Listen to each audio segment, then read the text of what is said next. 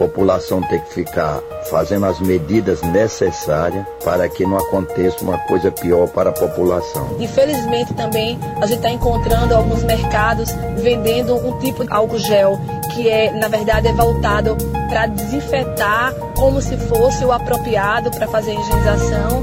Ouça agora o podcast Espaço da Mulher, com a visão cidadã da comunicadora Eliane Rodrigues. Aqui em Pernambuco não é diferente do resto do mundo. São 167 países que já vêm falando do coronavírus desde dezembro do ano passado, a imprensa hoje a gente anoitece e amanhece é escutando dados, escutando como se está o coronavírus no Brasil, no mundo, principalmente aqui em Pernambuco, a partir do momento que nós começamos a ter casos aqui em Pernambuco. E a gente não poderia ser diferente porque as pessoas estão pensando que o coronavírus, após acabar com o surto, né, que não é um surto, a pandemia do coronavírus, as sequelas vão ser grandes. Grande porque isso vai afetar muito a economia, já está afetando a economia mundial, mas vai afetar a economia do estado de Pernambuco, a economia de Nazaré da Mata, a partir do momento em que começa a gerar, não existe gerar o desemprego.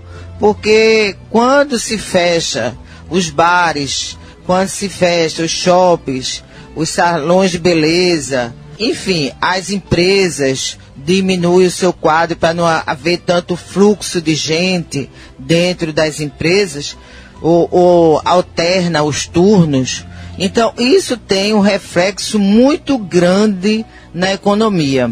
E é necessário tomar essas posições sim, porque muitas pessoas, né, as empresas que fecharam, os órgãos públicos que diminuíram o seu expediente, alguns que, é, os idosos, quem tinha idosos, idosos trabalhando, que deixou em casa, criança que é, está sem estudar, houve esse recesso forçado, tudo isso vai gerar uma dificuldade muito grande. Então, primeiro as pessoas precisam ter a consciência de ficar em casa.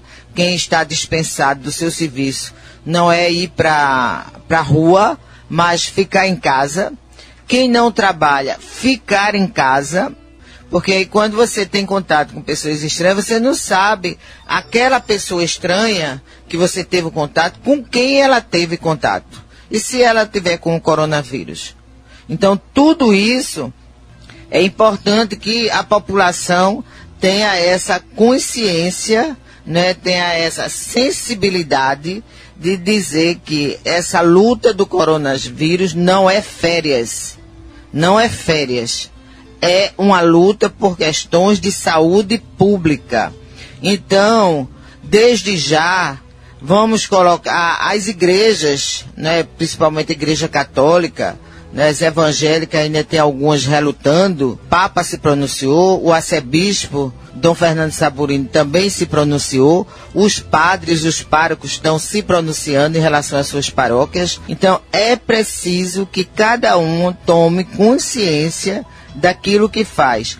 Por que é que a medida tão drástica de fechar os shoppings, de fechar ah, os bares, de fechar os restaurantes? Porque as pessoas não estavam ficando em casa. As pessoas insistiam de ir para os bares tomar uma cerveja, beber, se encontrar, insistiam em ir para os restaurantes, insistiam em ir para os shoppings. Então, não pode haver essa insistência de ir para os centros comerciais, principalmente aqueles centros comerciais que tipo shopping que é um ambiente fechado de ar condicionado. Então ali quem tiver e se tiver com algum vírus, mesmo que você esteja a uma certa distância, você corre grande risco, porque o ar fica circulando sempre ali. O, o vírus está circulando ali dentro, porque não é um ambiente aberto. Os parques estão abertos para a, você praticar a sua caminhada, a sua corrida, mas não para levar a criança para brincar. Não para você e se encontrar para namorar. Namorar a gente vai ter o resto da vida inteira. Então é melhor que a gente caia na real para não achar que só vai acontecer com o vizinho, com o outro e não acontecer com você. Então, vamos pensar nisso, vamos nos conscientizar. Lavar as mãos é muito importante. Graças a Deus de Nazaré a gente não tem nenhum caso sendo investigado. Se eu não tenho caso investigado, muito menos eu tenho casos concretos. Mas já está muito próximo. A gente tem casos em Timbaúba sendo investigado, a gente tem casos em Paudalho, a gente tem casos em Goiânia, a gente tem em Aliança. Então a gente está cercado de casos. Né? Então não percam tempo em se proteger, porque são doenças que são doenças aproveitadoras, que uma coisa acaba casando com a outra. Né? Então pense nisso, porque é importante a gente se prevenir. É uma coisa que é mundial, são 167 países. É o, é, é o planeta Terra que está doente. Claro que o prejuízo vem para todo mundo, vem desde o patrão até o trabalhador, mas é o sacrifício, é a luta pela vida que a gente tem que ter. E aí nós conversamos com o padre José Nivaldo, né, que é o pároco aqui da Diocese de Nazaré, e ele vai mandar o seu recado. Lembramos que em todas as nossas paróquias, diante do coronavírus, estamos também, através do nosso bispo diocesano, com algumas determinações. E, entre elas, as nossas celebrações elas ocorrerão sim com um menor número de pessoas, uma vez que se mantenha um devido espaço entre as pessoas. Ao mesmo modo, também lembramos que muitos daqueles encontros de catequese, aqueles encontros de, de formação permanente, todos estão suspensos até segunda decisão. Lembramos ainda que os sacramentos, como crisma, batismo, em número grande, não ocorrerão neste período. Obviamente, os batismos poderão ocorrer se for de uma forma pessoal, ou, ou seja, entre grupinhos pequenos e em lugares propícios. E é claro que estamos à disposição para sempre adaptar essas normas às realidades que vão surgindo a cada dia. E, obviamente, que acima de tudo a gente deve ter os nossos, as nossas prudências, a gente deve ter sempre o devido asseio, mas não precisamos também ficar paranoicos, fazendo com que o outro seja o inimigo. É bom lembrar que, acima de tudo, a vida está e, acima de tudo, somos irmãos. Por isso, a gente deve fortemente levar a sério esta realidade. Minhas orações, minhas preces e meu abraço. Então, nós acabamos de ouvir o padre José Nivaldo, que a Igreja Católica, né, ela tomou essa posição. A gente conversou também, é o diretor aqui do Hospital de Nazaré da Mata. Eu sou o doutor Madeiro, diretor do Hospital Hermílio Coutinho. Quero dizer que o coronavírus hoje já é um vírus de pandemia, ou seja, já existe em todo o mundo. Então tem que ficar atento, a população tem que ficar fazendo as medidas necessárias para que não aconteça uma coisa pior para a população. Em relação a quem são as pessoas que devem procurar o hospital, todas as pessoas que tiver história de alguém que viajou para os países da Europa, principalmente da Itália, da Espanha, em Portugal hoje. Então são países em que o coronavírus está sendo o epicentro, ou seja, a maioria dos casos na Europa estão nesses países. Então, em primeiro lugar, contato com essas pessoas. Ou então aquelas pessoas que tiveram contato com pessoas que teve o coronavírus e que apresentaram sintomas sugestivos de gripe. Agora, não é todo mundo que tem uma gripe que deva ir ao hospital, porque a maioria também é de outros vírus, como hemófilos. Então, o que é que eu oriento? Primeiro, ficar em repouso, ficar como fosse em quarentena, quem apresentar qualquer sintomas de gripe, não é a pessoa porque está gripado pode sair na rua, porque aí também pode se contaminar, porque aí a pessoa com gripe fica com a defesa imunológica baixa. Então, o que orienta as pessoas é quem que tiver com gripe, fique em casa, em repouso, isolamento social, tomar sua dipironazinha, tomar muito líquido, certo? Contato o mínimo possível com outras pessoas, evitar multidões, certo? Evitar bares, evitar festas, é, lavar as mãos toda hora, usar os, o álcool em gel, se não tiver o álcool em gel, usar, lavar bem com as água e sabão. Então, isso são as orientações. E procurar o hospital realmente aquelas pessoas que tiveram contato e apresentar os sintomas mais fortes. Entendeu? Então, quem tiver uma gripezinha, quem tiver espirrando, não quer dizer que esteja com coronavírus. Então, isso é importante para que to todo mundo observe certo? É um problema sério, não é coisa fácil, e a gente está aqui no hospital para atender todo mundo que for necessário. Agora, não pensar que toda gripe é o coronavírus, ok? Então, bom dia a todos, que Deus nos proteja e que essa viremia passe o mais rápido possível para que nós voltemos à nossa normalidade, ok? E a gente foi buscar, conversar com a gerente de fiscalização do PROCON, Daniela Sena. Ela vai nos orientar o que deveremos fazer em caso de exploração, em relação principalmente a luva, a máscara, a álcool. Então, isso é querer se aproveitar da necessidade da população. O PROCON é um órgão de proteção e defesa do consumidor que vem aí atuando bastante diante de uma situação que o país, e aí não diferente, o estado de Pernambuco vem vivenciando em relação à, à pandemia do coronavírus. Diante disso, o PROCON vem fiscalizando, vem monitorando possíveis aí irregularidades do mercado no sentido de, da prática de preços abusivos, no que diz respeito à venda de produtos como álcool gel, máscaras descartáveis. A gente está vendo que realmente, pela, até pela grande procura da população, está existindo aí um desabastecimento, na verdade, do produto no mercado, mas a gente também visualiza é, que, infelizmente, uma parte do comércio está aproveitando dessa situação de calamidade pública, essa situação emergencial, para praticar abusos contra o consumidor pernambucano, no sentido de fazer o superfaturamento, ou seja, elevar os preços, principalmente de produtos hoje que são considerados produtos essenciais. Uma outra situação também que o PROCON, é, através da gerência de fiscalização vem detectando e que a população também de maneira muito eficiente e fazendo o seu papel como fiscal vem denunciando sobre preços de alimentos, infelizmente alguns mercados também praticando aí, elevando diante de uma grande procura que nós estamos enfrentando, que a população vem procurando. Primeiro ponto que o PROCON vem informar, vem esclarecer a população é para ter calma. Primeiro para não estocar nenhum tipo de produto, alimento, álcool gel, máscara. A gente sabe que muitas vezes o estoque de maneira desnecessária por parte de alguns consumidores acaba gerando a falta desse produto realmente para quem vem aí precisar. Outro ponto importante é a questão que o consumidor ele é o principal fiscal.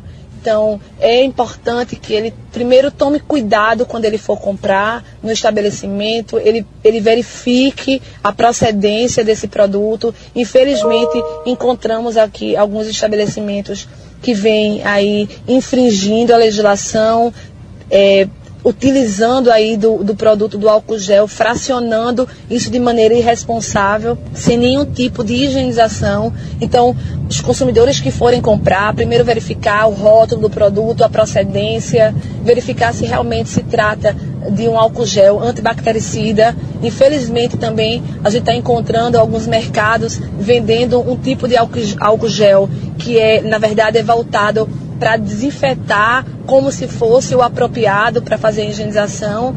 É, primeiro ponto importante é que a população, a higienização, como as, as autoridades de saúde vêm anunciando e informando, precisa ser feita a lavagem das mãos. O álcool gel é um, é um, um produto a mais aí, principalmente para as pessoas que, né, que estão na rua, que precisam às vezes utilizar o transporte público, que não tem como fazer de imediato essa lavagem, então de maneira a desinfectar é, é, é e utiliza do produto. Agora, é importante que além da, da utilização de forma correta, o consumidor observar também antes de comprar o produto, essa procedência, ele também fiscalize os preços. O PROCON do Estado de Pernambuco ele não vai admitir o comércio se aproveitar de uma situação que a gente vem enfrentando de saúde no país, uma situação de calamidade, para superfaturar em cima desse consumidor. Então, consumidor que encontrar, se possível, tire foto, caso ele venha adquirir o produto, ele guarde a nota fiscal, ele denuncia os órgãos. O Procon Pernambuco está implantando, inclusive, canais alternativos para que a população possa realizar as denúncias. A gente já tem um canal que é um 0800 282 1512, onde a população pode estar tá ligando, pode estar tá denunciando o comércio que esteja infringindo, seja é, vendendo produto de forma clandestina, adulterada, ou seja, se aproveitando, superfaturando aí os valores. Então, o PROCON está fiscalizando, a população pode contar com o órgão e é importante a fiscalização também do consumidor pernambucano, de maneira para que a gente venha realmente a coibir esse tipo de prática totalmente ilegal. Nós conversamos com um economista da Universidade Federal de Pernambuco, Márcio Borba, que ele vai fazer uma análise sobre como é que ele vê hoje a questão econômica do país em relação a questão do coronavírus. É um prazer voltar a falar no Espaço da Mulher com nossa querida Eliane Rodrigues. Hoje o assunto é pandemia, coronavírus e a economia brasileira. Vamos começar do começo. O que é pandemia? Pandemia é uma enfermidade, uma doença com características epidêmicas amplamente disseminadas. É uma doença que se alastra facilmente dentre as pessoas. Pandemia, infelizmente, não é algo novo para a humanidade. Desde a mais lembrada, a peste negra do século XIV, passando pela cólera, tuberculose no século XIX, vindo para a varíola, a gripe espanhola, o ebola, o tifo, a febre amarela, a AIDS no século XX. Mas por que agora as pandemias estão se tornando mais frequentes e mais perigosas? Porque a humanidade está se aproximando cada vez mais. A globalização, a quebra das fronteiras.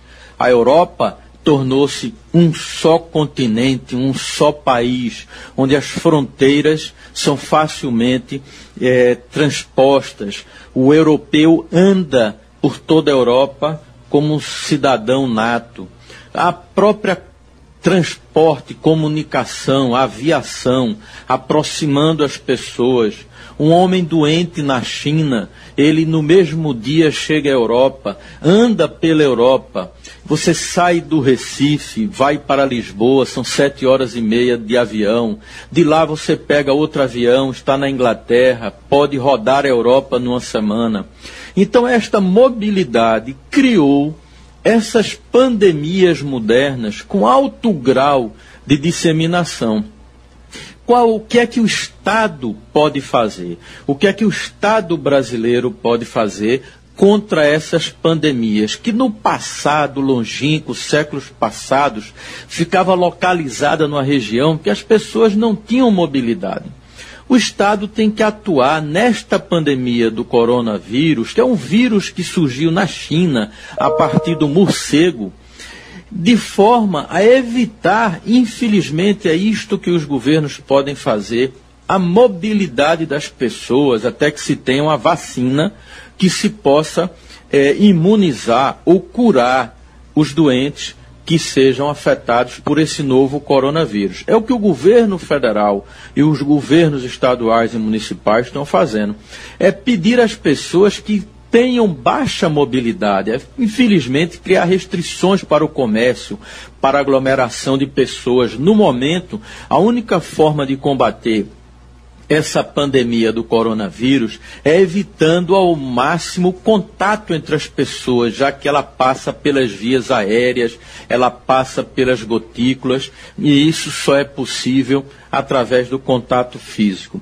E como o governo pode investir neste combate? O que está fazendo o governo, por exemplo, federal, o governo Bolsonaro, é tentando compensar as empresas e as pessoas, tentando investir no, na, nas empresas e nas pessoas para que elas não sejam tão mais prejudicadas do que já estão por essa baixa mobilidade. É o shopping fechado, a loja fechada, a escola fechada, para que o vírus não se propague.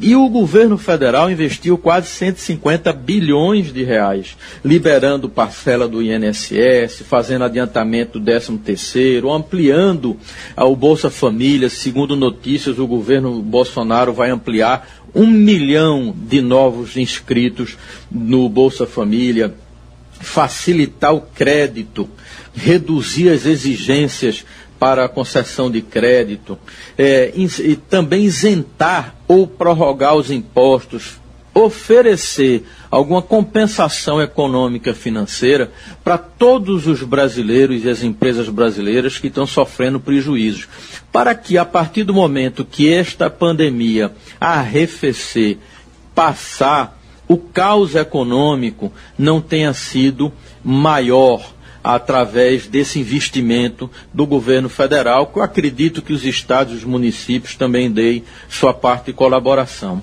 Então, é uma pandemia que só há, infelizmente, no momento, uma forma de combater, que é evitar o contato, as pessoas ficando mais em casa, mais em família e compensando economicamente, no limite máximo do governo, os impactos econômicos financeiros para que o desemprego não recrudesça, o desemprego não piore, além do que já está. É uma situação nova para o mundo. Os Estados Unidos estão fazendo a mesma coisa, o Donald Trump propondo um trilhão e cem bilhões de dólares para injetar na economia, o Brasil 150 bilhões de reais, há ter que haver uma proporção, a economia americana é várias vezes maior do que a brasileira, todos os governos europeus.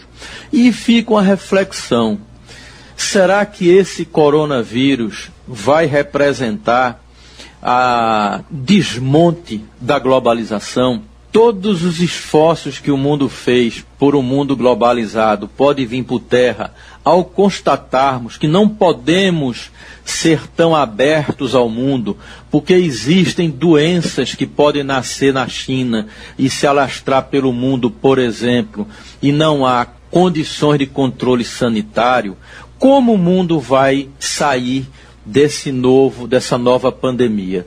Isso é impossível de prever. Economicamente, o Brasil está fazendo tudo o que é possível.